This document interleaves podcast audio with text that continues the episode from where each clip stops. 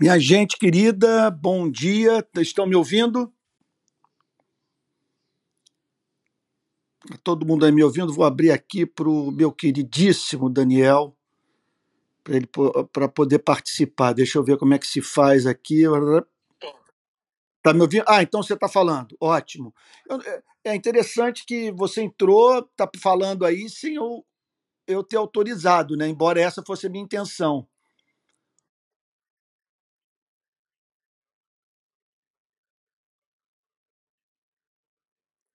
Ah, sensacional.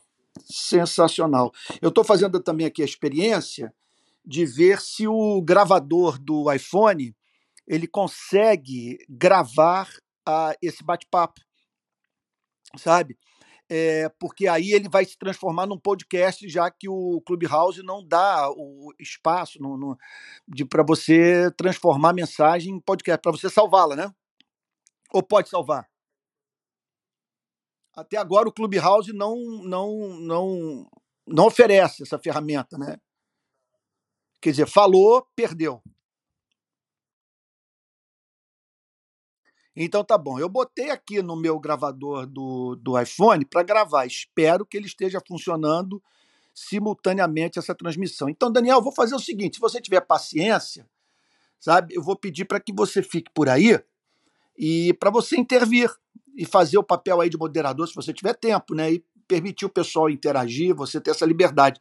A minha intenção é o seguinte: é falar. Tá, acabei minha devocional, então eu todo dia eu, eu, eu leio a, as escrituras em espírito de oração, é um combustível para a alma.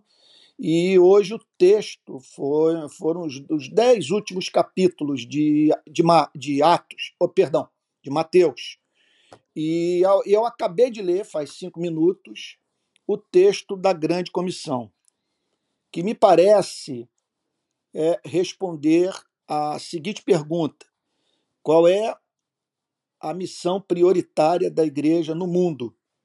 O que a igreja deve especialmente fazer pelos seres humanos? Né? Então, está aí Mateus 18, Mateus, perdão, 28, do verso 18 em diante, respondendo. Olha só o que, que ele diz. Jesus aproximando-se, aqui é o Cristo ressurreto, já na Galiléia, em um monte, falou-lhes dizendo: Toda autoridade me foi dada no céu e na terra. Aliás, esse é o fundamento da missão. É essa autoridade que Cristo tem. O que, que significa essa autoridade? É a autoridade de energizar a pregação. É a autoridade da palavra pregada, que pode voltar vazia, em alguns casos, não voltar vazia por ter vindo com a autoridade de Deus. Então, quando ele diz toda autoridade me foi dada, foi dada pelo Pai no céu e na terra, o que o, o, que o, o que Jesus está querendo fazer pela igreja é dar à igreja esperança. Esperança de sucesso no seu trabalho missionário. Esperança que homens e mulheres de todas as classes sociais, de todas as tribos, línguas, povos e nações, como a Bíblia diz, né? É, deles é, verem sentido na nossa pregação. Então é uma coisa impressionante, porque é, a gente fica a pensar o que explica a conversão de alguém. Como é que vamos pensar na conversão de um de um de alguém no coração na África que nunca teve contato com a cultura ocidental? Essa pessoa nunca leu, jamais lerá Francis Schaeffer, Blaise Pascal, C.S. Lewis. Essa pessoa não conhece nada sobre manuscritologia, sobre arqueologia bíblica. Ela, quer dizer, ela não dispõe dessas ferramentas que muitos veem como, quer dizer, do conteúdo dessas informações que muitos veem como como central para a sua para a sua para quer dizer para o estabelecimento na, na alma no espírito de uma convicção quanto a Cristo quanto à historicidade de Cristo. Então tem muita gente que, que se interessa é, por isso. Agora tem pessoas que não têm acesso a isso. Vamos parar para pensar. Ela só ela está diante do missionário. O missionário está pregando a palavra de Deus para essa pessoa não tem nem Bíblia na mão Está ele ali num diálogo franco com alguém, debaixo de uma árvore, sabe, às vezes com intérprete, falando de Jesus Cristo, chamando a pessoa para o arrependimento. Como que essa pessoa, o que leva essa pessoa à conversão? Sabe, o que faz com que ela se converta? É impressionante isso. Como provar, por exemplo, a historicidade de Cristo para esse índio no coração da Amazônia? Para esse aborígene australiano? Como, quer dizer, como provar isso? Então, o Jonathan Edwards tem uma resposta que eu acho muito boa. Ele diz que, em última análise, essa conversão, e eu não estou menosprezando filosofia, não estou menosprezando apologética, nem é, esse material extra-bíblico que corrobora a mensagem das Escrituras. Não? Mas o que eu estou dizendo é que há pessoas que se convertem é, a despeito de jamais terem lido esses autores, jamais terem tido acesso a essas informações. Tudo que elas têm é a pregação do missionário. Às vezes elas não sabem nem ler a Bíblia. Uh, ou então, às vezes, não tem nem a Bíblia redigida no seu dialeto. E aí você encontra essa pessoa encantada com Cristo, levada às lágrimas, né? Eu me lembro daquela história lá do David Brainerd, dele falando sobre um avivamento que houve numa tribo de índio. Aquela história, sempre que eu conto, eu fico muito comovido. Ele, ele diz que é, no meio daquele avivamento, ele pregando para índios pagãos, pessoas que não tinham acesso à literatura ocidental, não conheciam Bíblia, nada, só pregou para eles com intérprete. E ele conta que num dia uma mulher o procurou, muito comovida, na verdade, sob um sentimento de culpa insuportável, e abriu o coração com ele. E o David Brainerd, ou Brainerd, alguns pronunciam Brainerd, já vi americano que pronuncia Brainerd, é, é, é, conta no seu diário o que levou aquela mulher ao procurar é, em busca de perdão. Ela diz o seguinte: porque Hoje eu disciplinei o meu filho com muita severidade. Eu estou profundamente arrependida. E aí então David Brennan faz o seguinte é, registro no seu diário. O que me chamou a atenção é que tudo que eu fiz naquela tribo foi pregar o evangelho. Eu jamais, até então, havia tocado no tema relação pais e filhos. Simplesmente o evangelho entrou naquela tribo e aquela pessoa passou a ver como corolário do evangelho pais tratarem com amor os seus filhos. A coisa aconteceu no automático. Foi uma apreensão intuitiva da norma ética. Então, o que Jonathan Edwards diz é que essas pessoas se convertem por conta do encontro com a beleza. O que as comove, o que as, o que as leva às lágrimas, essa visão da beleza de Deus na face de Cristo. É a mensagem pregada e a pessoa ver sentido. E ver sentido porque é linda a história de que Deus amou esse planeta de modo tão ardente que enviou o seu único filho para morrer por pessoas que de fato são pecadoras. Faz todo sentido dizer que os seres humanos pecam. Tá aí as duas guerras mundiais para para deixar isso evidente. Quer dizer, é uma doutrina para a qual há evidência empírica. Você pode apontar para a história da humanidade e dizer o homem é pecador e os livros de história geral o evidenciam. Portanto, é, é, e, e, as pessoas têm esse encontro com a beleza por causa da autoridade de Cristo. Que Cristo faz os olhos dessas pessoas se abrirem para a verdade e essas pessoas se encantarem com a mensagem. Eu diria para vocês, meus queridos amigos que estão me acompanhando, e você, meu queridíssimo Daniel, porque eu tenho um sentimento tão especial, estou vendo a queridíssima Júlia também, a segunda moça mais bela do reino de Cristo, aí nos acompanhando. É, eu diria que sem essa experiência estética, não acredito em conversão. Em algum momento a, a pessoa é levada a crer porque é belo a crer porque é bonito, a crer porque a mensagem faz todo sentido e faz todo sentido porque ela revela a beleza de Deus. Bom, então é evidente que pregar o evangelho é a missão prioritária da igreja. Agora eu insisto no ponto que a grande comissão declara com muita clareza que a evangelização deve sempre ter como vetor o produto final da pregação do evangelho, onde nós queremos chegar com a pregação do evangelho.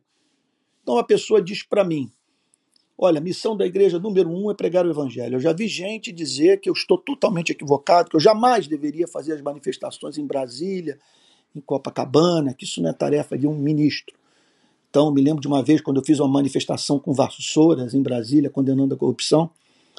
Um, um, até um músico famoso, ele disse que dava pena de mim porque eu havia trocado a Bíblia pela vassoura, como se o que me movesse a estar ali não fosse a Bíblia que me fez pegar naquelas vassouras e condenar o desvio de verba pública, que poderia ser canalizado para o hospital, para a escola, para, para o socorro a, ao, ao necessitado, e que foi parar na conta bancária de políticos inescrupulosos, sabe, lá na Suíça. Então, onde que nós queremos chegar com a evangelização? A gente fala assim: a missão é pregar o evangelho, essa é a missão número um. A maravilha.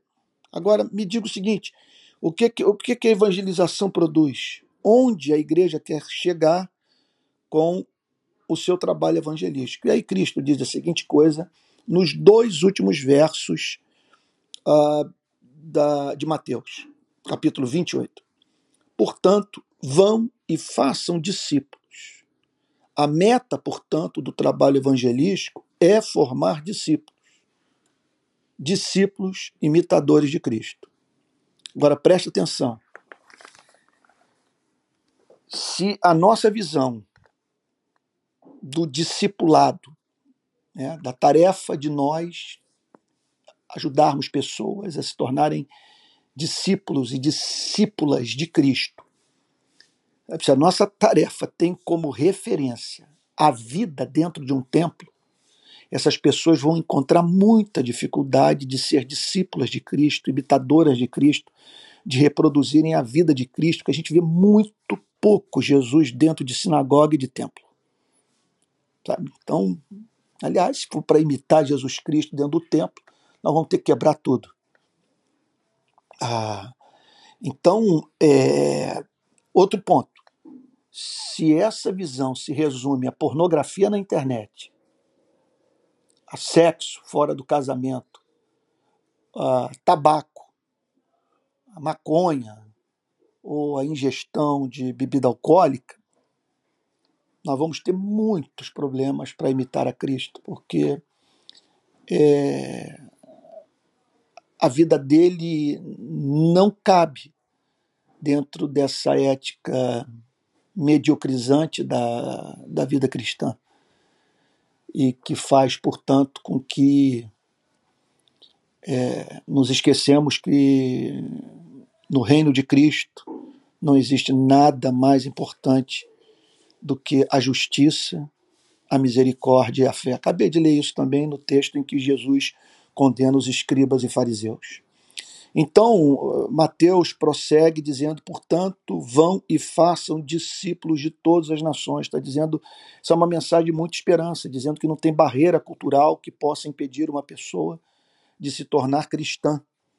E o que é lindo é que quando esses discípulos são feitos em todas as nações, mas de modo que a nação que enviou o missionário para uma terra distante, sabe, não fez na perspectiva de que esse missionário exportasse a cultura do seu país de origem, mas que pregasse simplesmente o evangelho e deixando a, a cargo dos convertidos dessa cultura é, é, é, tão diferente da cultura do, do missionário que a igreja enviou, Sabe? Então, quer dizer, é, quer dizer é, é, os convertidos vão determinar qual vai ser a cor da roupa, sua, o seu tamanho, em alguns casos até mesmo se vão usar roupa. Né?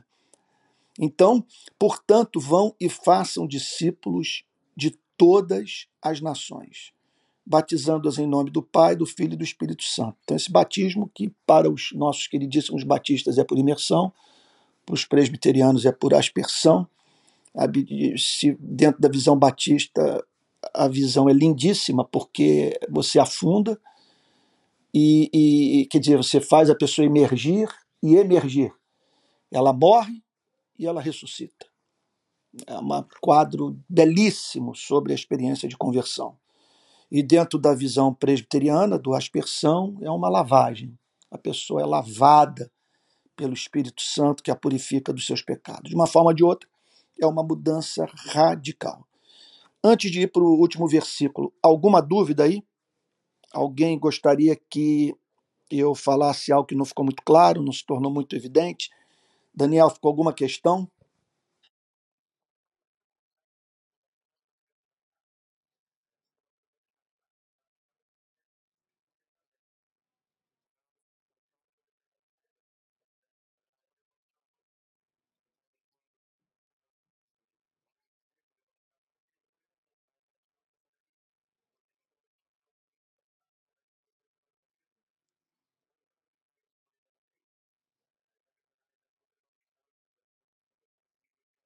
Isso.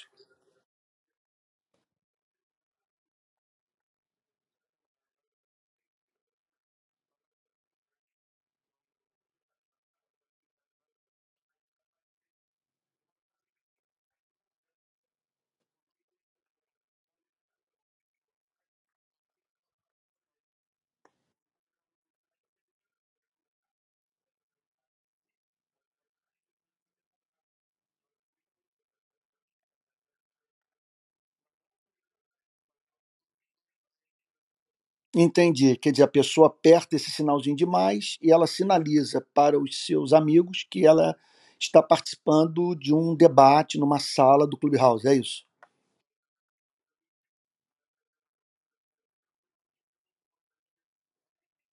Uhum.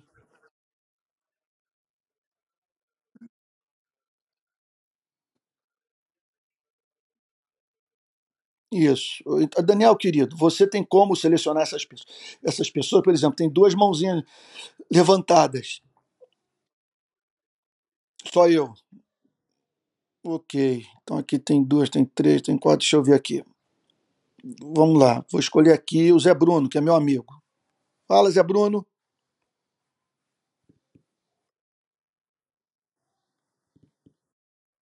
Olá, bom dia.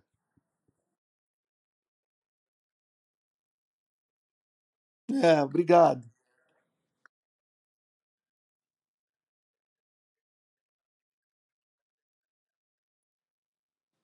Eu também acho.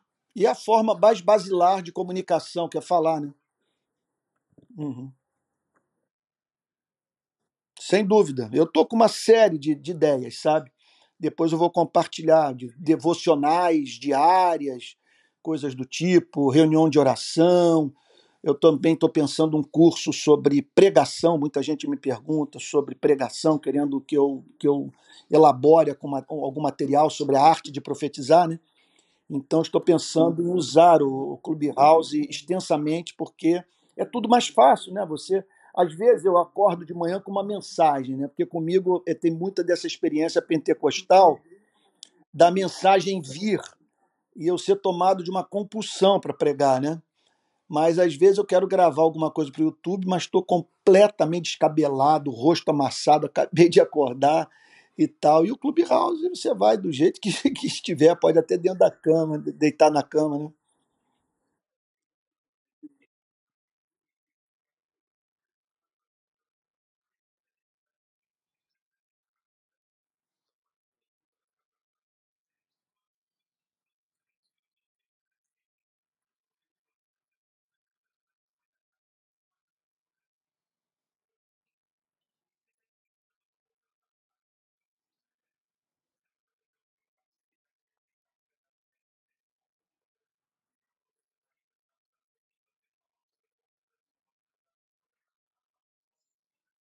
Yeah.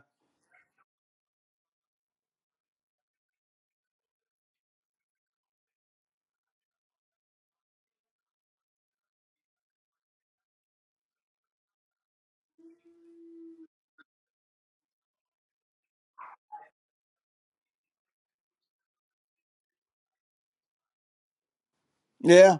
Pois é, eu tô agora minha preocupação nesse momento é como transformar também isso aí em podcast, sabe, para não perder o material.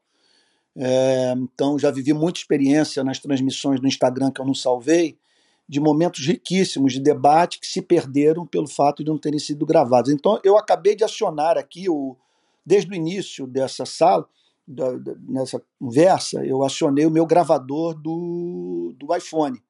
Vamos ver se rola. Se rolar, eu já vou mandar para as minhas plataformas de, de áudio, né? Mas olha, é, agora a gente está falando aqui, e, e, e, vou concluir já já, é, sobre a grande meta da evangelização. Olha, eu acho também, deixa eu só fazer uma parte aqui, deixar o Marcondes em silêncio é um pecado. Marcondes é muito gente boa. Vou dar aqui uma. Como é que eu faço assim?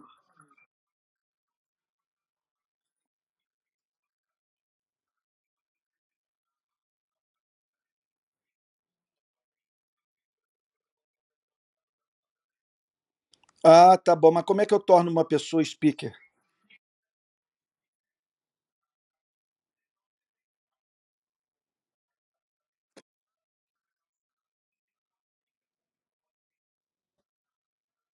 Ou aqui no meu tá invite to speak.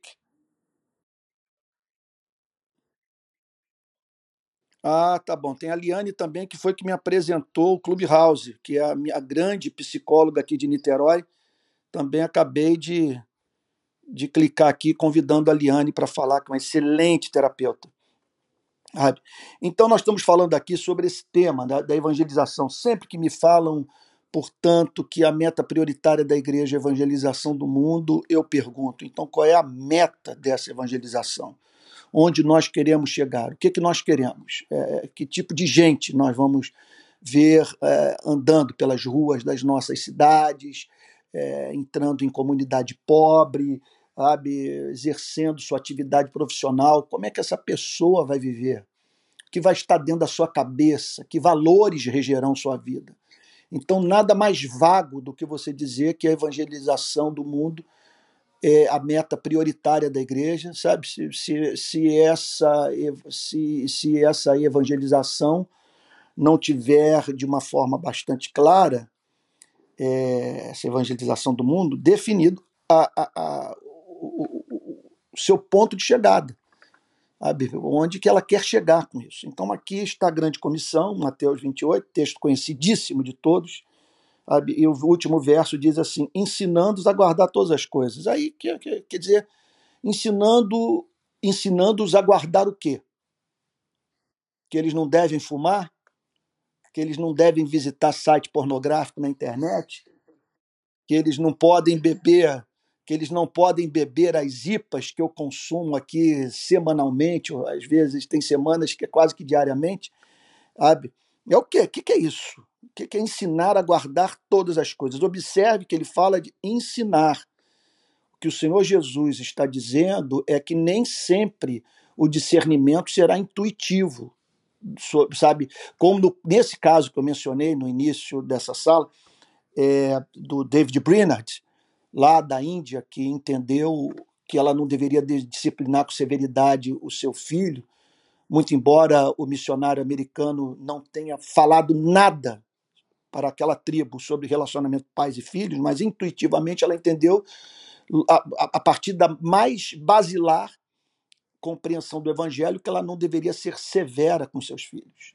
Mas às vezes, devido à cultura dentro da qual o país está inserido, é, a igreja vai ter que se dedicar a esse trabalho de desconstrução e construção, ensinando as pessoas, é pegando, portanto, o conteúdo central do evangelho e dizendo: olha, você foi levado pela graça de Deus a crer nisso. Vamos, a partir de agora, pensar nas consequências práticas da compreensão dessa verdade, dessa verdade central para todas as áreas da sua vida. E o texto fala de uma sujeição a revelação de Cristo holística e simétrica, ensinando-os a guardar todas as coisas. O que consta nesse, to nesse todas as coisas? Não é apenas que você não deve olhar para as nádegas da mulher de um irmão seu. Isso não é legal. não é apenas que você deve, é, vamos lá, é, separar tempo para orar. Sabe? sabe? Eu estou falando daquilo que costumeiramente está dentro da cabeça do evangélico típico e que faz com que ele veja esse ato de guardar todas as coisas como alguma coisa, como algo que inclui essas práticas. Orar é consenso entre nós, que nós devemos também nos submeter aos valores é, morais das Sagradas Escrituras do ponto de vista da administração da nossa sexualidade. Isso também é muito enfatizado. A ida ao templo. Agora, é impressionante o que é deixado de lado. Sabe? Que é deixado de lado. Em primeiro lugar, é deixado de lado os profetas chamados de maiores e menores. Por que, que eu digo que é deixado de lado? Porque o livro de cabeceira do Senhor Jesus era o Antigo Testamento. Jesus tinha o Antigo Testamento em altíssima estima.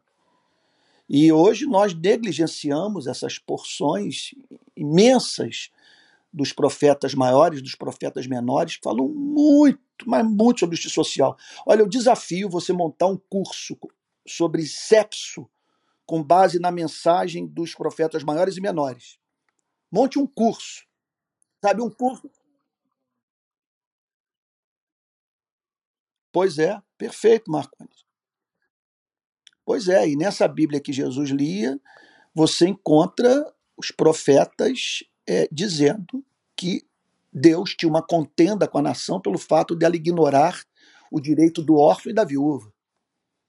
Sabe, o Jonas é enviado à, à, à, à cidade pagã, a Nínive, para anunciar o juízo de Deus é, para uma sociedade profundamente violenta. O grande problema de Nínive era o derramamento de sangue, era o homicídio.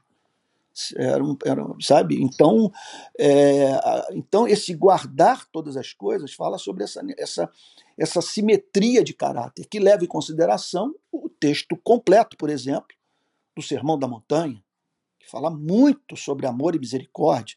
Sabe, ainda agora aqui na minha devocional, estava né, tava dizendo aqui para os irmãos, para os amigos, no início da, dessa live aqui, sei lá qual nome que se dá isso, é, do Senhor Jesus, eu estava no capítulo 23, e o Senhor Jesus dizendo, é, é, isso é muito sério, é, quando ele diz assim, é, ai de vocês, é, batistas e presbiterianos hipócritas, porque vocês dão o dízimo da hortelã, do endro e do cominho, e desprezam os preceitos mais importantes da lei. Observe que não apenas o cristianismo nos chama para simetria de caráter, ele nos chama para a consideração do fato de que existe uma hierarquia de valores morais na palavra de Deus. E nesse sentido, não há nada mais importante, segundo Cristo, do que a justiça, que dar a, dar a cada um aquilo que lhe é devido, a misericórdia, que é a compaixão pelo que sofre, e a fé, que é a confiança inabalável no amor de Deus. Então, Jesus não chama para negligenciarmos os mosquitos, mas vocês deviam fazer estas coisas sem omitir aquelas. Sabe? Então, esse guardar todas as coisas, é que, que, e, o que o Senhor Jesus diz, isso tem que ser ensinado, ensinando-os a guardar todas as coisas que tenho ordenado a vocês. Então, é, pois não?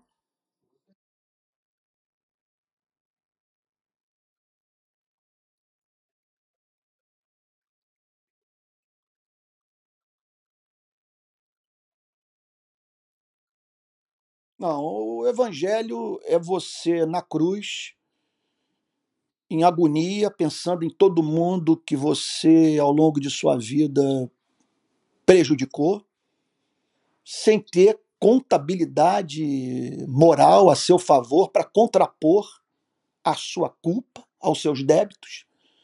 E você ouvir Jesus dizer: Hoje estarás comigo no paraíso, você crê. Então, não tem amor aí, é fé. Lutero foi muito explícito eh, nas suas exposições sobre a carta aos Gálatas, para mim a maior, é, é, eu diria que ninguém falou sobre a graça de Deus que está em Cristo, como Lutero falou na sua série de pregações sobre Gálatas. Então não podemos confundir fé com amor, senão nós estamos perdidos. Se eu esperar, sabe, por uma, um nível de, sabe, de presença de amor na minha vida para para, para eh, pacificar a minha consciência, eu estou aniquilado. Bate o desespero completamente. Ainda mais quando eu tenho Cristo como referência. Amar inimigo, morrer por inimigo, dar o outro lado da face para essa canalha que está aí, sabe? para esses lacradores, para esses canceladores moralistas. Não é fácil. O próprio Cristo diz que é uma ética sobrenatural sabe? porque você tem aquilo que qualquer um pode fazer. Você não precisa ser regenerado para praticar, basta ser gente. Mas aquilo que só regeneração faz com que um homem é, é, seja capaz de praticar. Então, Marcondes, veja só. Primeiro, eu tenho que pensar naquela mensagem que vai fazer com que eu não morra em agonia. Se eu tiver que viver os meus últimos dias de vida num leito de hospital, no chamado leito de morte, no, no, vale da sombra da morte, a morte está tão próxima de mim que faz sombra. E aí então eu penso no meu destino eterno, o que virá depois. Eu, nessas horas, eu, eu não preciso. Eu, eu, eu, eu, não quero saber sobre a ética do, do, do amor, eu quero saber sobre evangelho, boa nova. Eu quero saber sobre aquilo que me livra da agonia de alma. Ok? Agora, se eu tenho tempo para viver, se eu saio daquela cruz e volto a andar por Jerusalém, aí é. Meu Deus.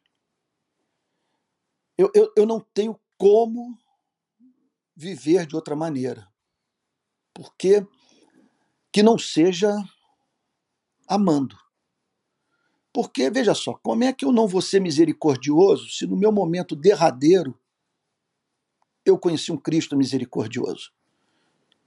Como é que eu não vou ser perdoador se eu só consegui acreditar na minha redenção por causa do perdão de Cristo? Como é que eu não vou ser paciente quando tomo conhecimento do fato que meu coração só não parou de bater antes do meu arrependimento que me conduziu à conversão, à salvação, por um ato de longanimidade infinita de Deus. Então não, não há como uma pessoa que teve esse encontro ela vivia de outra forma. É o que o Senhor Jesus fala. Ele procurou o rei sabe? Então, aquele pobre coitado implorou o rei, rei, é, para eu honrá-lo, para eu pagar a dívida, é, é, o fim da minha vida. Minha mulher vai virar escrava, os meus filhos. Acabou, eu peço, tenha compaixão de mim. Eu não tenho como pagar isso. O que o senhor está cobrando de mim é justo, é razoável. E só que eu não tenho como pagar. E o rei, então, compadecido, o perdoa e o trata como se ele não tivesse feito nada. Coisa que Jesus diz que é impossível quem viveu essa experiência não fazer o mesmo pelo próximo que cruza o seu caminho. Então, a coisa se torna, é, é, na verdade, ela se torna, de certa forma, intuitiva, natural, espontânea. Aquilo que Martin Lloyd Jones chama de senso de inevitabilidade. Eu vejo o cristianismo como inevitável, em razão da espécie de experiência que eu tive com Cristo. Foi uma experiência.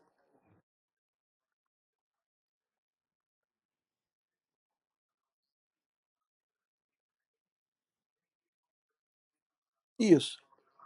Isso, perfeito. Contudo, Marcondes, nós temos as epístolas que nos apresentam os missionários do primeiro século, os apóstolos, sabe, aquela primeira geração de plantadores de igreja, ensinando para os convertidos, tanto dentro do judaísmo quanto fora do judaísmo, aquilo que é corolário do evangelho do ponto de vista ético, as consequências, as implicações morais do evangelho. Por que, que isso é necessário? É necessário em razão dessa crosta que pode ser criada em torno do nosso coração é, por força da cultura do país onde nós estamos inseridos. Então vamos pensar no Brasil. 350 anos de escravidão. 350 anos de Casa Grande Senzala. 350 anos de exploração do próximo. 350 anos de capitão do mato, 350 anos de tortura, 350 anos da menininha portuguesa fazendo de cavalo a sua babá negra. Eu pergunto a vocês que estão me ouvindo: isso está dentro do brasileiro ou não está? O quarto de empregada veio da onde? Aquele quartinho miúdo de empregada doméstica que nós temos nos nossos apartamentos. O elevador de serviço, de onde veio isso? De onde surgiu? Você sabe com quem você está falando? Então, essas coisas têm que ser ensinadas. Porque, caso contrário, vem um presidente pregando tortura, celebrando golpe militar, e a igreja aplaude. Por quê? Porque no seu púlpito há pregadores que não têm peito, ou não têm preparo intelectual, não têm discernimento histórico, para ensinar que todo cristão deve repudiar a violação de direito. Porque quem teve um encontro com Cristo se apercebe ou se apercebeu do fato de que cada ser humano pode ser considerada a menina dos olhos do Criador. Nós não podemos lidar impunemente com a vida humana.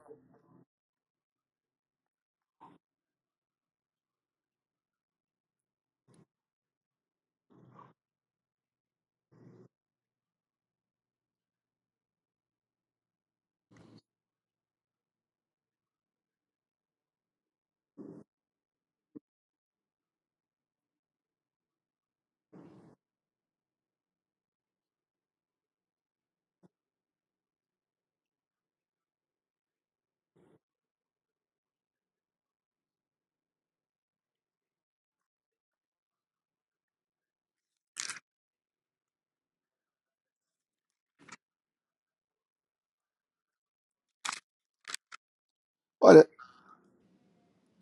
olha o, o Marconde, sem a mínima dúvida. Ainda agora também de manhã eu estava fazendo a minha devocional e, e o Senhor Jesus então vira-se para os seus discípulos e diz a seguinte coisa: Olha, o.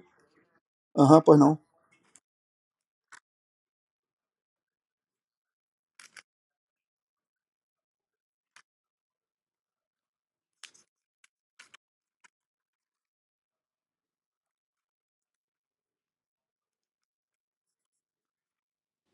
É. Aí, um sujeito desse vai ser encontrado diante da tarefa a qual eu me dediquei no domingo passado de fazer uma exposição sobre o julgamento de Cristo. Domingo passado, o meu texto foi João 18. Estou pregando sobre o Evangelho de João, verso por verso. E aí você então chega na cena do julgamento de Cristo. Cristo levando cusparada na cara, é, sofrendo bullying, coloca um manto ridículo, não sem antes deixá-lo nu. E a gente fica pensando, né? A cabeça vai longe. O que, que rolou quando ele se viu diante daquele batalhão? Ele nu. Aí põe um caniço nas suas mãos, depois tiram o caniço das mãos dele, dão com o caniço na cabeça. Pilatos diz: ele está aqui por causa da inveja desses pastores que não conseguem lidar com o sucesso dele. Ele também bate na instituição religiosa manhã, tarde e noite. Então, quer dizer, é, aí os mesmos que receberam ele em Jerusalém, dizendo Osana ao que vem em nome do Senhor, pedem a sua crucificação e a soltura de Barrabás. Aí você vai ver os pastores falando de todo esse horror.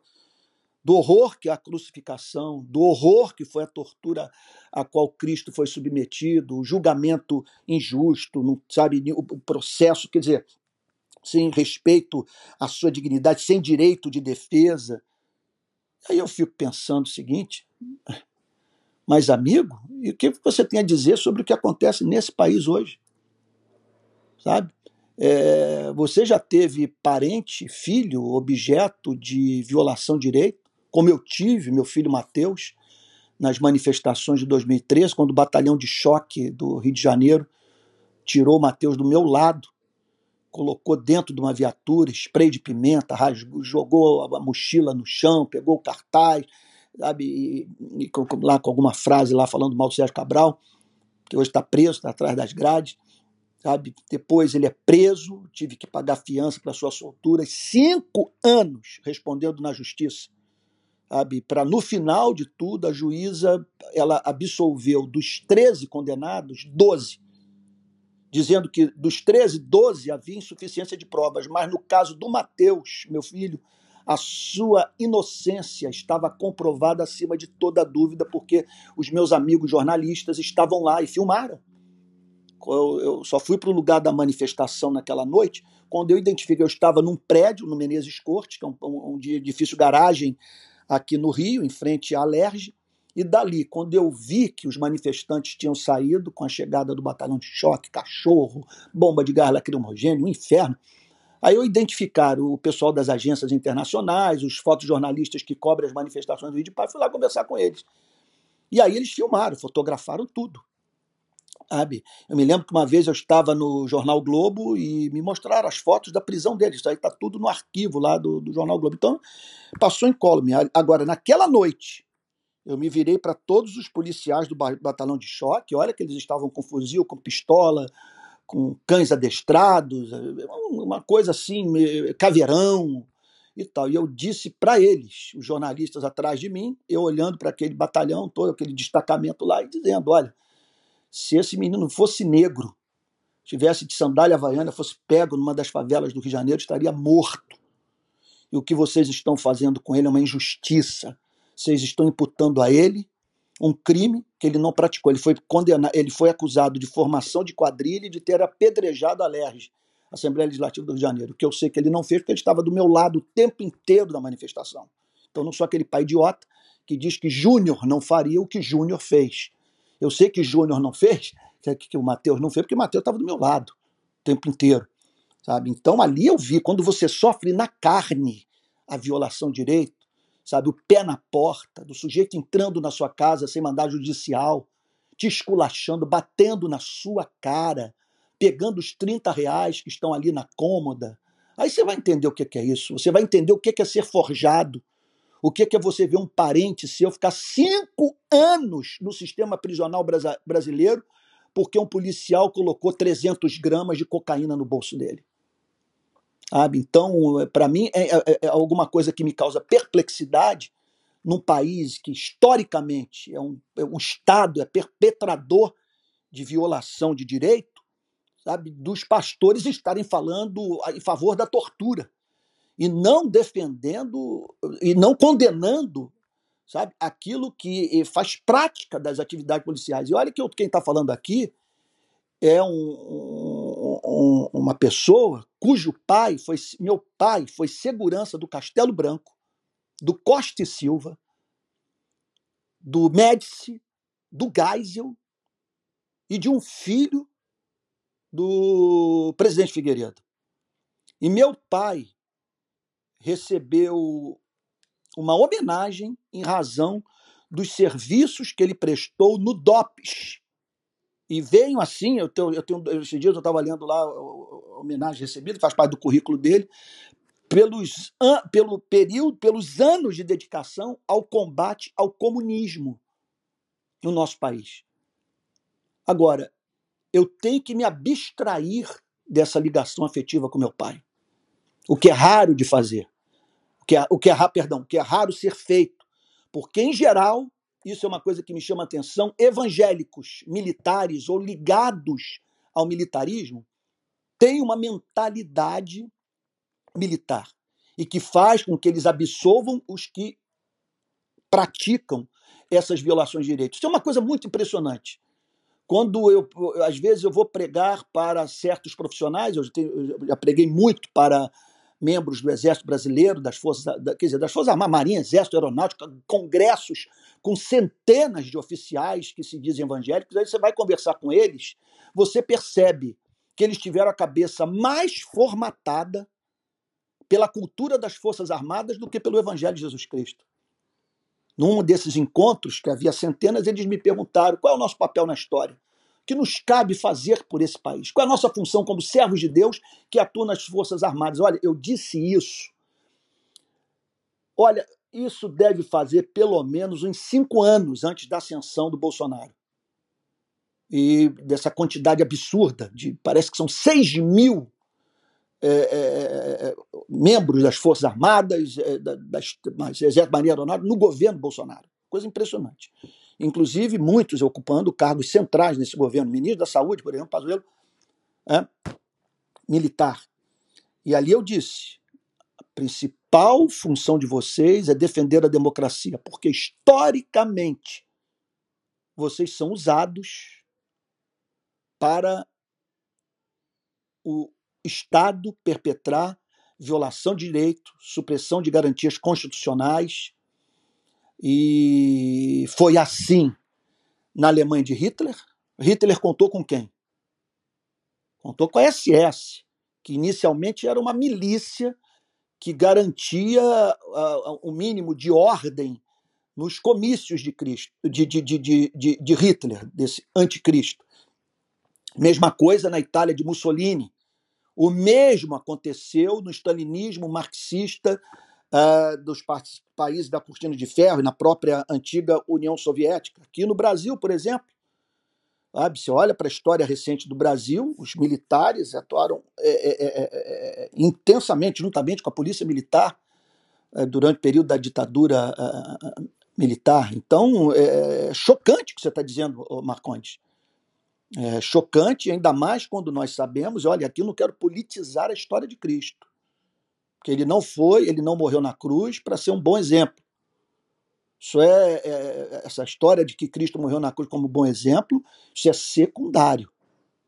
Isso é importante. Tem um valor imenso e tem que ser usado. Mas ele morreu como cordeiro a fim de propiciar a Deus, a fim de aplacar a ira de Deus. Isso é ensinado claramente. Eis o cordeiro de Deus que tira o pecado do mundo, que tira o pecado, não pelo seu exemplo, mas pela sua morte sacrificial. Contudo, que serve de paradigma para todos nós, porque se nós não estivermos dispostos a tomar a nossa cruz e o seguir, nós estamos evidenciando que não entendemos nada, que não somos cristãos, que a mensagem do Evangelho, da salvação pela graça, não entrou na, na, na nossa cabeça. Então é, é, impressionante você ver isso, sabe? Tudo. Pois não?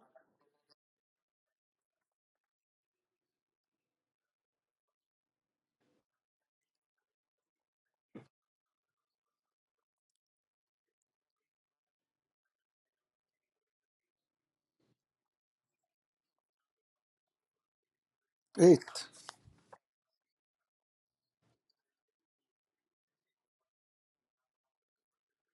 Meu Deus.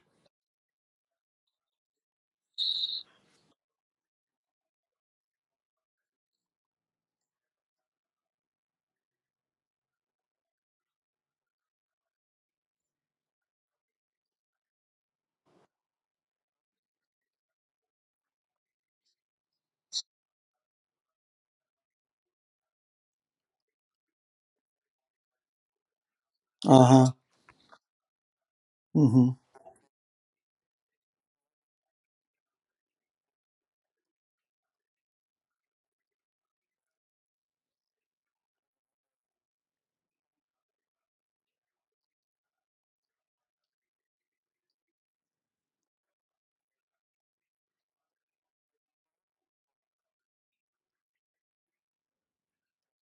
Coisa horrível.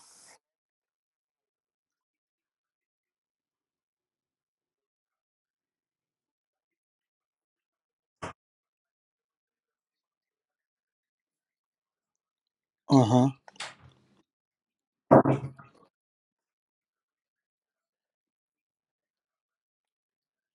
Vem cá rapidinho.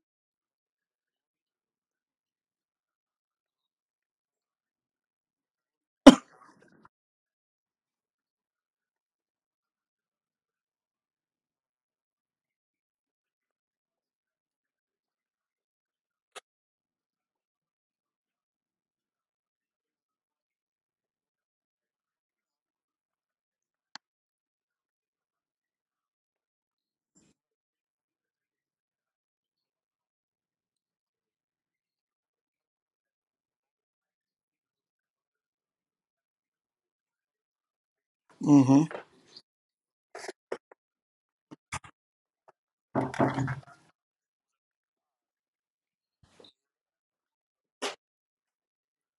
Uhum.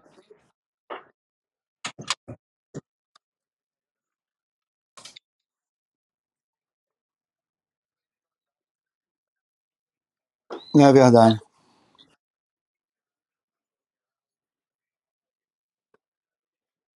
É.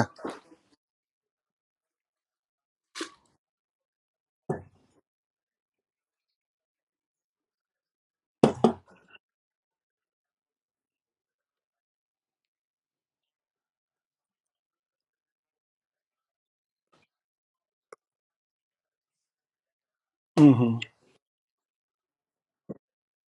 Olha, eu tenho para mim, Zé Bruno, que isso aí é made in USA. Para mim, é a influência do protestantismo americano no Brasil. Ali, a cultura americana, do ponto de vista da relação do Estado com o cidadão, é a cultura do escreveu, não leu, palco meu. Quando um filho meu, meu filho Mateus, o meu Mateus, foi estudar nos Estados Unidos, foi fazer high school lá, falei com ele, se é um país que o juiz prescreve 20 anos para você de, de, de condenação, brincando, rindo, dizendo que o faz para servir de exemplo o restante da sociedade. Uma, é, por isso que é a maior população carcerária do mundo, do mundo, é, é, é sabe, tá, tá, lá nos Estados Unidos. Então é uma coisa impressionante o que ocorre nessa nação e, e temos que, nós calvinistas, temos que fazer uma autocrítica, porque essa cultura punitivista foi também trazida para o Brasil por muitos calvinistas por conta de uma péssima interpretação e muito pior aplicação da doutrina da depravação total. Porque eles pegam o texto de Romanos e dizem que o Estado com a espada desembanhada é a única solução para a incapacidade total do homem para o pecado humano, para a escravidão do homem, para o cativeiro uh, da, da, da vontade humana. Aí o que eu digo para eles é o seguinte: eu creio na queda. Eu creio que o homem está suficientemente afastado de Deus a ponto de não conseguir voltar-se para o seu Criador sem o concurso da graça divina. Eu creio nos cinco pontos. Eu sou reformado. Eu creio na depravação total, que o pecado atingiu mente e emoção, atingiu o ser humano integral. Contudo, justamente por crer na depravação total, que eu vou lutar por modelos de sociedade solidários, que promovam a justiça social, de modo que aquilo que o ser humano tem de ruim não seja provocado. Então a doutrina da queda faz com que eles pensem somente no Estado com a espada desembanhada, enquanto que a doutrina da queda me faz crer que quanto mais ou quanto menos essa natureza, essa inclinação para o mal for objeto de provocação, de, de, de modelos políticos, econômicos, de, de, formas como as sociedades se estruturam, menos crimes haverá. Porque, como diz Santo Agostinho, a meta do homem não é matar, é ser feliz. Matar é meio. Você olha para essa briga aí que está no Brasil, é sexo, dinheiro e poder. Todos querem transar muito, todos querem ter grana, todos querem ganhar visibilidade, querem ser amados. Se o Estado propicia meios para que essas pessoas obtenham aquilo que elas procuram através do crime, elas não vão se envolver com crime. Basta você ver os países onde os níveis de desigualdade social não são tão severos, como que a, a, a criminalidade está aquém daquela que nós encontramos no nosso país. Agora, é claro que a desigualdade não explica tudo. Você, eu me lembro que eu estava em Portugal, estava no Porto, e eu andei Portugal inteiro fotografando e tal. E quando eu cheguei no Porto, eu tinha vindo lá do. do, do né, da, eu estava. É, é, é passei em frente a um posto policial, vi um policial. Aí eu me virei para ele e disse a seguinte coisa: Ô parceiro, olha, eu sou do Rio de Janeiro, eu sou militante de direitos humanos e me interesso muito por segurança pública, eu lido muito com segurança pública, eu presido uma ONG de, que tem como meta a redução de homicídio no Brasil. Queria te fazer uma pergunta, se você quiser me responder, por favor, responda. Se não puder, você me perdoe, está até te parando aqui na rua e tal. Ele falou: não, pode perguntar. Eu falei o seguinte: eu estou andando em Portugal inteiro com a minha câmera, eu estava com uma Canon, com lentes caras, eu tenho como hobby fotografar. E eu não fui incomodado em lugar nenhum em Portugal. Eu me sinto totalmente seguro andando com meu equipamento, manhã, tarde, noite, madrugada, madrugada em Portugal. Como você me explica esses níveis de segurança pública de, de, de Portugal? Ele virou-se para mim e disse cinco coisas, eu não sei se eu vou me lembrar de todas. Mas ele disse o seguinte: em primeiro lugar, a cultura. Ele acha que a cultura portuguesa hoje, em razão do, do processo civilizatório, é, tornou o português menos é, inclinado ao crime. Eu estou falando o que ele disse.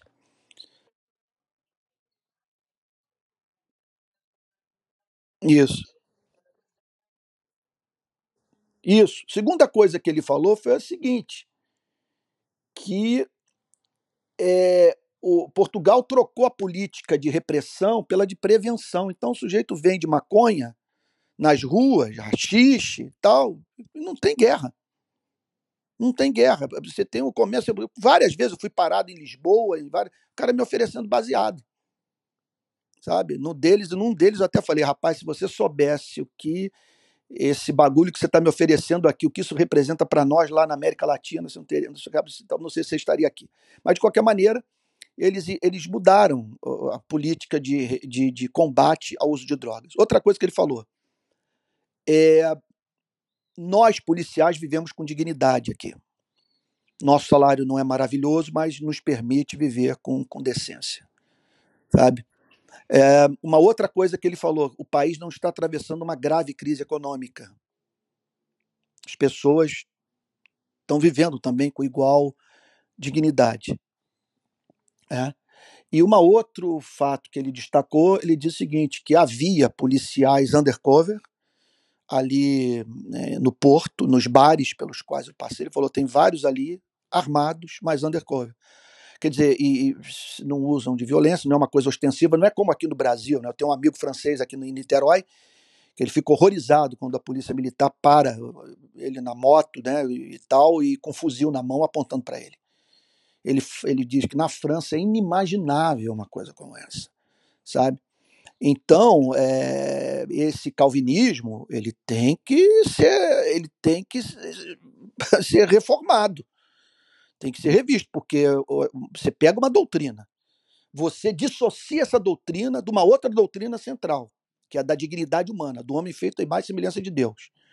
E você pega essa inclinação para o mal e vê como única solução a espada e não a profilaxia e não o combate àquilo que na sociedade, na sociedade funciona como obstetra do crime, sabe?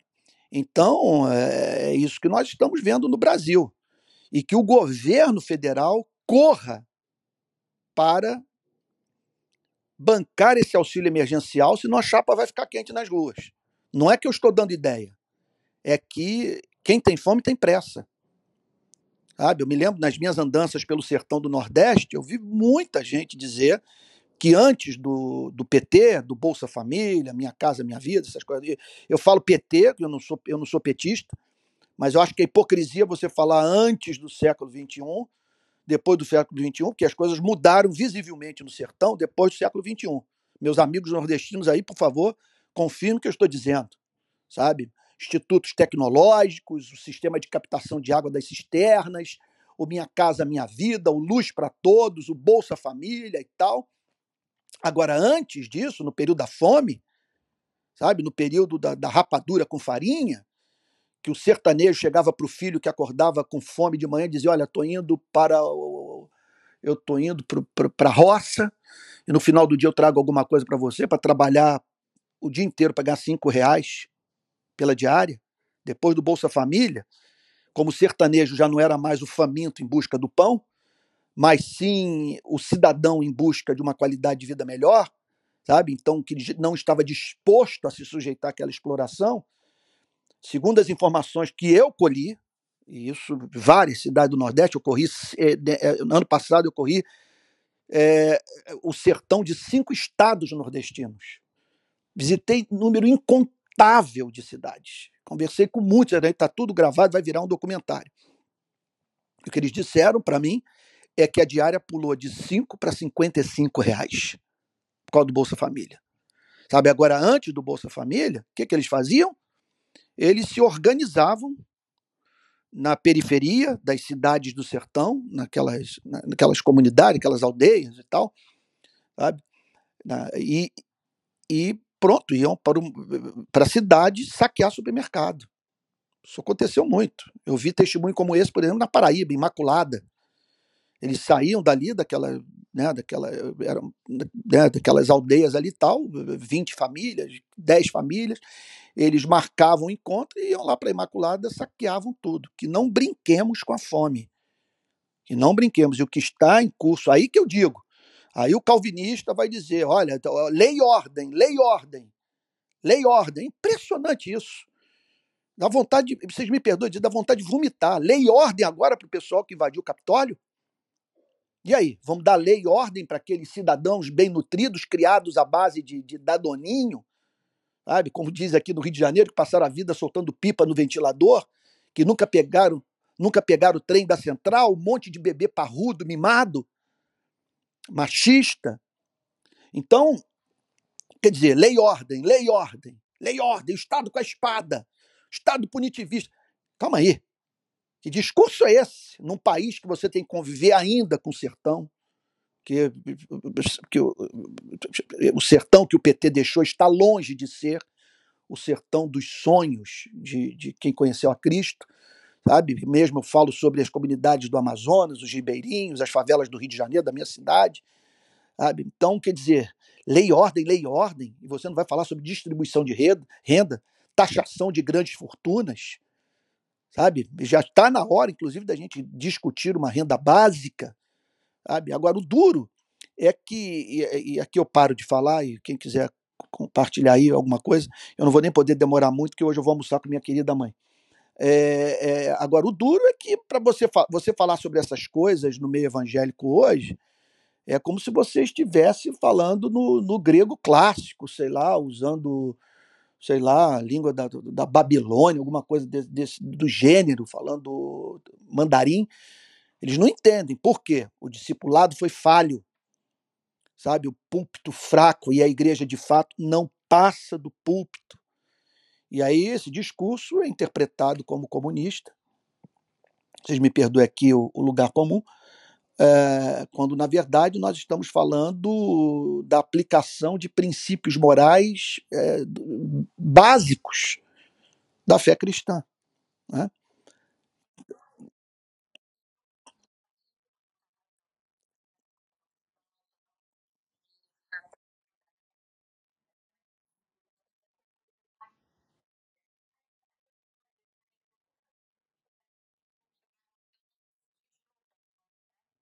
Yeah.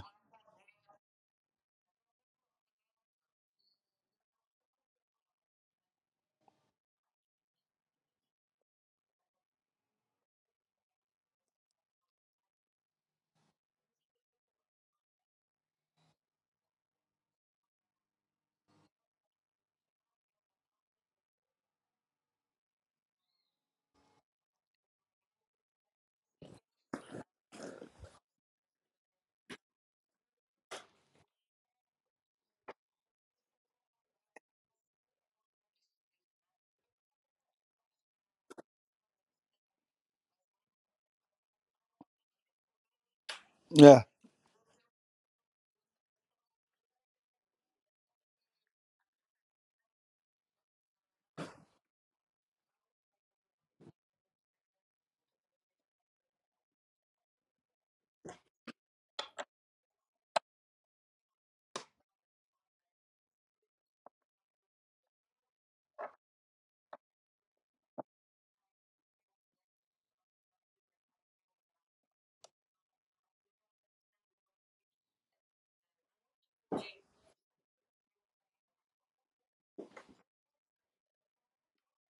Mmh mh.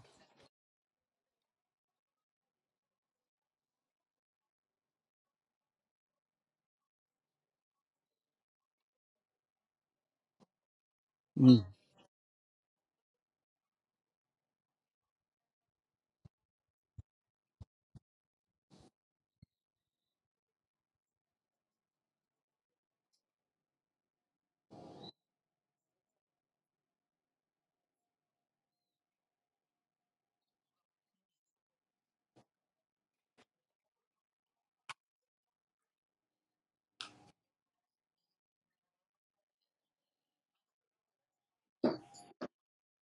Uhum.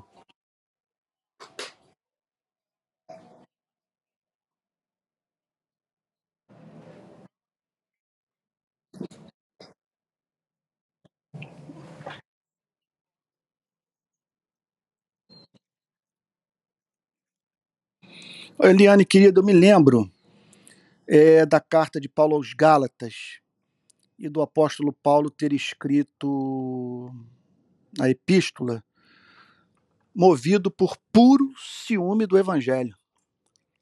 Simplesmente nós vemos em Gálatas o apóstolo indignado pelo fato do evangelho ter sido associado ao anti-evangelho. Sabe, aquele discurso de que se, se gentio não se tornar judeu, não vai entrar no reino dos céus. Se você me perguntasse hoje, Antônio, nessa história toda que os evangélicos estão vivendo hoje, esse descrédito em que nós nos encontramos, esse mar de não cristãos, sabe, indignados com a igreja, chocados com o nosso comportamento, e esse número imenso, incalculável de jovens cristãos escandalizados com a igreja, alguns dos nossos melhores jovens que não aguentam mais igreja. Você tem uma ideia? A nossa igreja, que sofreu muito, sofremos um baque lá no Rio, né, por conta da, dessa polêmica toda, e eu fiquei, eu fui uma pessoa muito visada e muito atacado, robôs e, e profissionais e gente paga e pastores me perseguindo e tal. Então a nossa igreja pagou um, um, um preço muito alto. E agora, por incrível que pareça, a perda de membros está sendo compensada pela chegada de novos membros do Brasil inteiro, que estão, estão preferindo congregar numa igreja virtual a fazer parte de igrejas que incluíram no credo apostólico o neoliberalismo, o bolsonarismo, o militarismo, sabe? esse discurso lá da, do, que, que culminou na invasão do Capitólio, está presente aqui na nossa nação. Essas pessoas estão dizendo o seguinte: eu não tenho, não, não, eu, não, eu, eu não consigo mais respirar na minha igreja.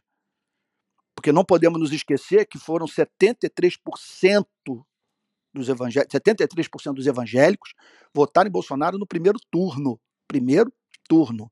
E foi um voto apaixonado.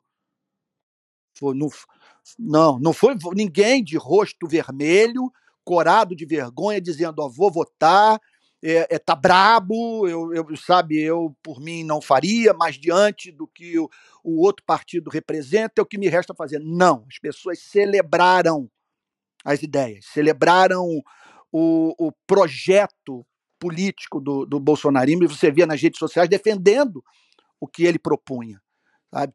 Então, agora, se você me perguntasse o que, que mais o escandalizou, foi o quê? A igreja celebrar tortura? A igreja, mesmo agora, vendo um presidente mandar a imprensa para PQP e enfiar lata de leite condensado. O que, que é isso, gente? O que, que é isso? Sabe, presidente que participa de manifestação pública propondo o fechamento do Congresso Nacional, e do Supremo Tribunal Federal, andando prescrevendo remédio como se médico fosse agora tudo é, é um festival de absurdo ele fechar com Trump ele ele dizer que as eleições americanas foram fraudadas dizer que as nossas caso ele perder também caso ele venha perder também terão é, terão é, sido é, vistas como como fraudadas e por aí vai Agora, para mim, nada me deixa mais. Como expressar esse sentimento? Perplexidade não é. Ira, não sei o que, que é. É, é alguma coisa que mexe comigo. Outro dia alguém falou, Antônio, você está muito pilhado. Eu falei, não estou pilhado, não. Você está sendo injusto comigo. Eu virei um homem bomba. Eu não estou pilhado, eu virei um homem bomba. Por quê? Por causa do meu ciúme. Ciúme do evangelho. Pegaram a mensagem mais linda que existe, não há nada mais lindo, e associaram a uma coisa que está me vindo uma palavra que a gente usa aqui no Rio de Janeiro, que eu não vou usar, porque não é digna do, do púlpito, da, da boca de um ministro, mas é uma palavra que está me vindo agora. Associaram uma coisa. O que, que é isso? Você dizer que o candidato é o candidato de Jesus Cristo, você associar o cristianismo a um projeto de poder, sabe? Você dizer. O que, que é isso, gente? E, e, a falta de preocupação com a consciência do não cristão.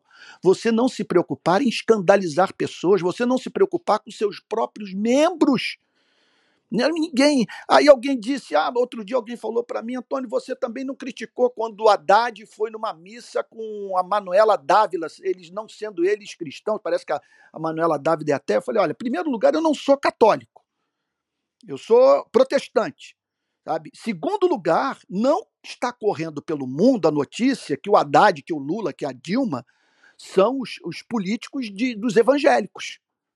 O que corre o mundo é a notícia que o Bolsonaro foi eleito pelos evangélicos e que ele é o presidente dos evangélicos, como o mundo inteiro associa o Trump ao protestantismo americano. Então, eu estou pagando um preço monumental. Um dia eu vou, ter, eu vou escrever sobre essa história, os ataques que foram feitos, as mentiras que espalharam e tal. Mas quando eu olhei para o que estava acontecendo, sabe, eu falei, não tem como ficar calado. E aí, se você me perguntasse agora alguma consolação, Antônio, nisso tudo, eu diria o seguinte: a consolação de dar o direito para o jovem no Nordeste, no Norte, no Sudeste, sabe, o secundarista ou, no, ou na universidade, de dizer, na hora que a igreja está sendo enxovalhada por ter se associado ao bolsonarismo, dele dizer: é, professor, por favor, por favor, permita-me falar.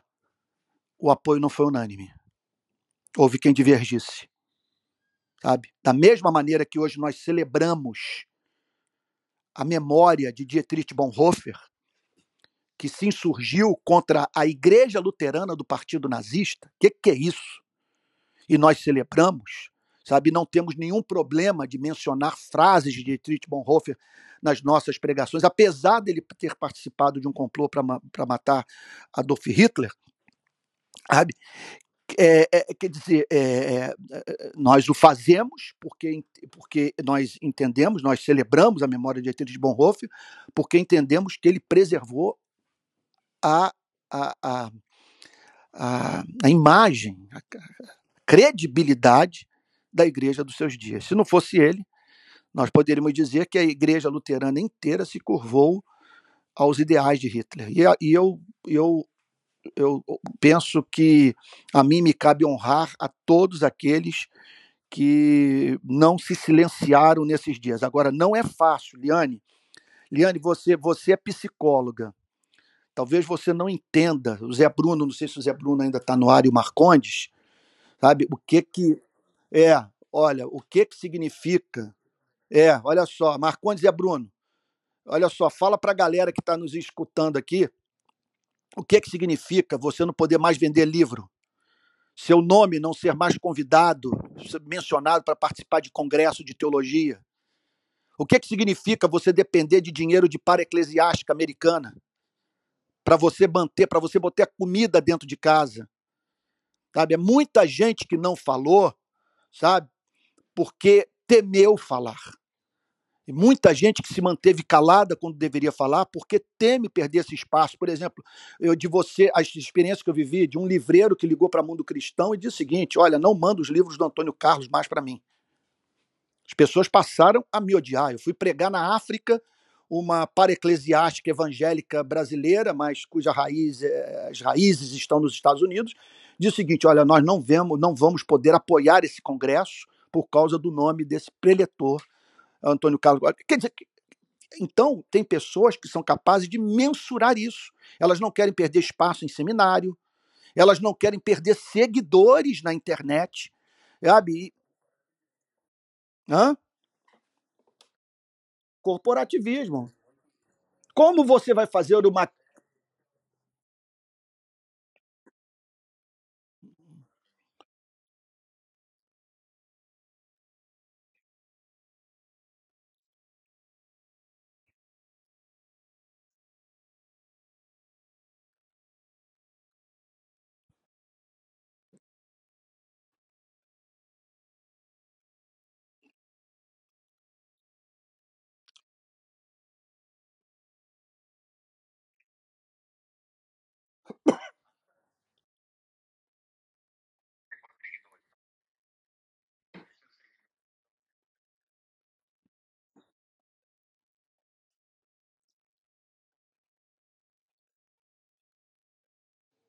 Sem, sem a mínima dúvida, isso é covardia. E outra coisa é Bruno, Marconde, Liane, Daniel, os demais amigos.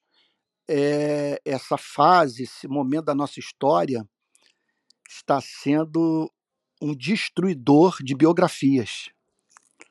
Porque nós estamos escrevendo, cada dia que passa, nós estamos escrevendo uma página da história da nossa vida. Um dia esse livro vai ser lido. E daqui a cinco anos, a pergunta que será feita à nossa geração, daqui a dez anos, sabe? É, você deixou clara a sua posição naqueles dias? Você foi explícito? Você defendeu o evangelho de Jesus Cristo? Sabe? Não estou nem dizendo o seguinte: se você defendeu a social-democracia. Não estou dizendo se você defendeu o estado de bem-estar social, se você defendeu o auxílio emergencial, que para mim a grande questão moral do momento hoje é o auxílio emergencial. Mas pelo menos uma pergunta aqui, essa aqui, intramuros, para nós. Você defendeu o evangelho? Você defendeu o evangelho? Sabe? Você disse que Jesus Cristo não tinha candidato naqueles dias e que, e que o, o, os valores que regiam o, o, bolsonarismo eram incompatíveis com a fé cristã, você deixou isso claro. Né? Aham. Aham.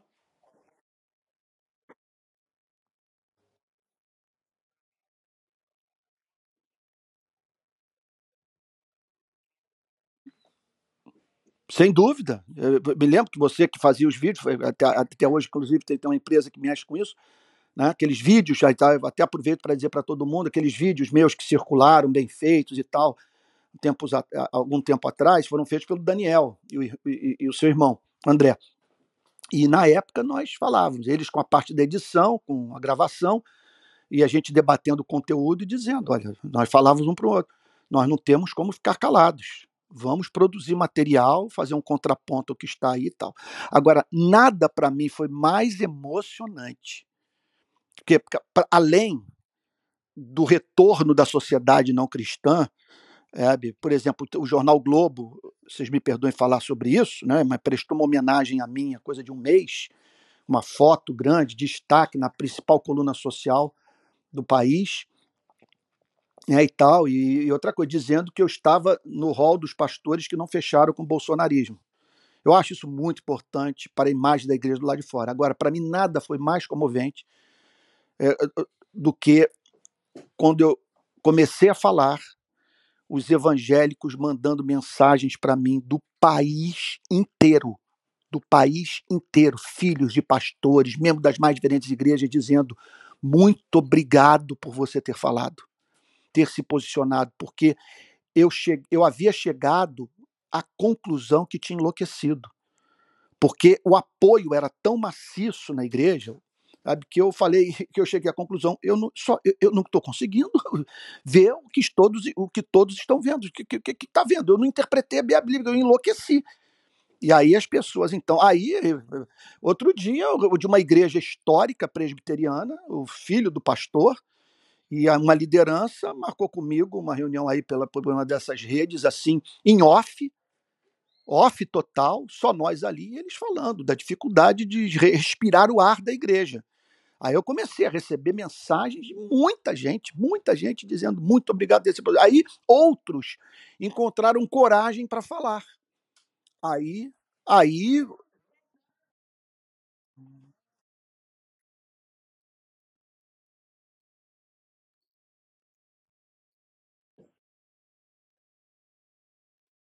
É, sem dúvida.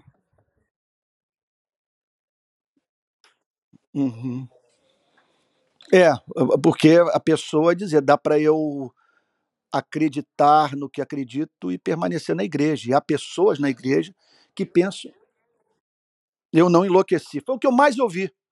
O que eu mais ouvi foi: eu não estou só, eu pensei que havia enlouquecido e tal. Bom, mas tudo isso, vamos aqui encerrar, que eu vou ter que levar minha mãezinha para almoçar. Só que encerrar. Olha, depois eu aguardo sugestão de vocês aí é, sobre um horário melhor para a gente ter essa conversa. Eu Tô, tô amando, tô amando essa forma de comunicação e quero usar muito. Eu vou ver se eu uso diariamente, porque é a coisa mais fácil do mundo.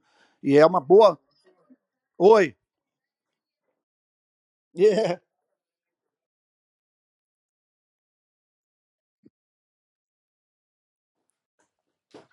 É. Oi. De agendar, fala.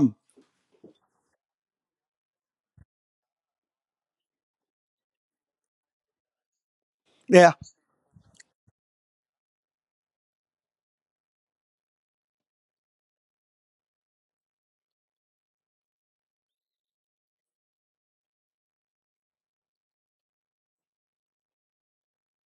é.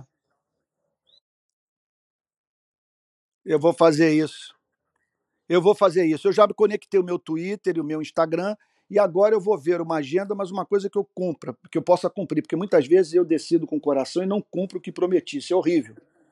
E eu estou tentando me livrar dessa chaga no meu, no meu ministério. Agora eu vou salvar. Eu, eu, eu espero que eu tenha conseguido gravar essa nossa conversa, porque assim que eu entrei na sala do Clubhouse, eu liguei, eu acionei o gravador do iPhone. Se gravou, vai virar podcast. É, pois não, Marconi?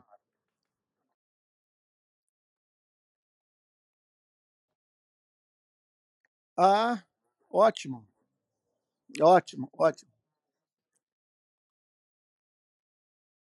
Isso. Ótimo, ótimo. Eu quero fazer um também sobre aborto. As pessoas vivem falando sobre aborto, que eu não me posiciono sobre aborto, estão dizendo que eu sou abortista, sabe? Uma coisa que. E aí, eu- e isso é uma hipocrisia, uma hipocrisia monumental, sabe? Que você achar que, que somente quem é a favor da criminalização do aborto é, é, é contra o aborto, sabe?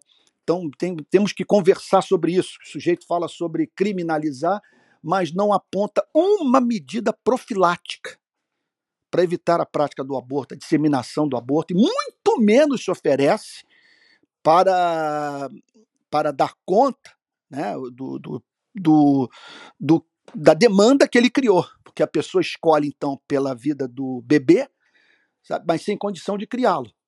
Sabe? E aquele que estimulou, portanto, e eu acho que nós devemos lutar pela preservação da vida, mas também tem que haver consequência no nosso discurso, que é ajudarmos aquele que tomou decisão tão difícil, sabe? E a gente pode imaginar as circunstâncias mais diferentes que tornam uma decisão como essa muito difícil, sabe? Nós deixarmos ele sozinho. Né? Mas isso é papo para uma outra hora, e eu quero deixar clara minha, minha, minha posição como alguém que é contrário, mas entre os que são contrários, há pontos de vista diferentes sobre a melhor forma de se combater a prática. E sobre isso a gente precisa falar. Né? Mas é isso, gente. Olha, obrigadíssimo. É uma honra, foi uma honra a presença de, de todos. Eu vou ver se eu consegui gravar. Se conseguiu gravar, vou, vou salvar. E fica aí como lição que a meta da evangelização deve desaguar no discipulado, e o discipulado vai ensinar a simetria de caráter, é guardar todas as coisas que o Senhor Jesus ordenou, que não apresentou como opcionais, mas como expressões concretas do verdadeiro caráter de Cristo. É? Gente, um beijão. Brigadinho, obrigado a todos. É Bruno, Marcondes. Valeu, um beijão a todos aí. Alain, Beto, Vitor, Taliane, Melquisedeque, Gabriel. Um abraço para Daniela, Matheus, Micael, Felipe. É uma galera aí, meu Deus. Muito maneiro. Maneiro. Um abraço a todos. Que Deus os guarde.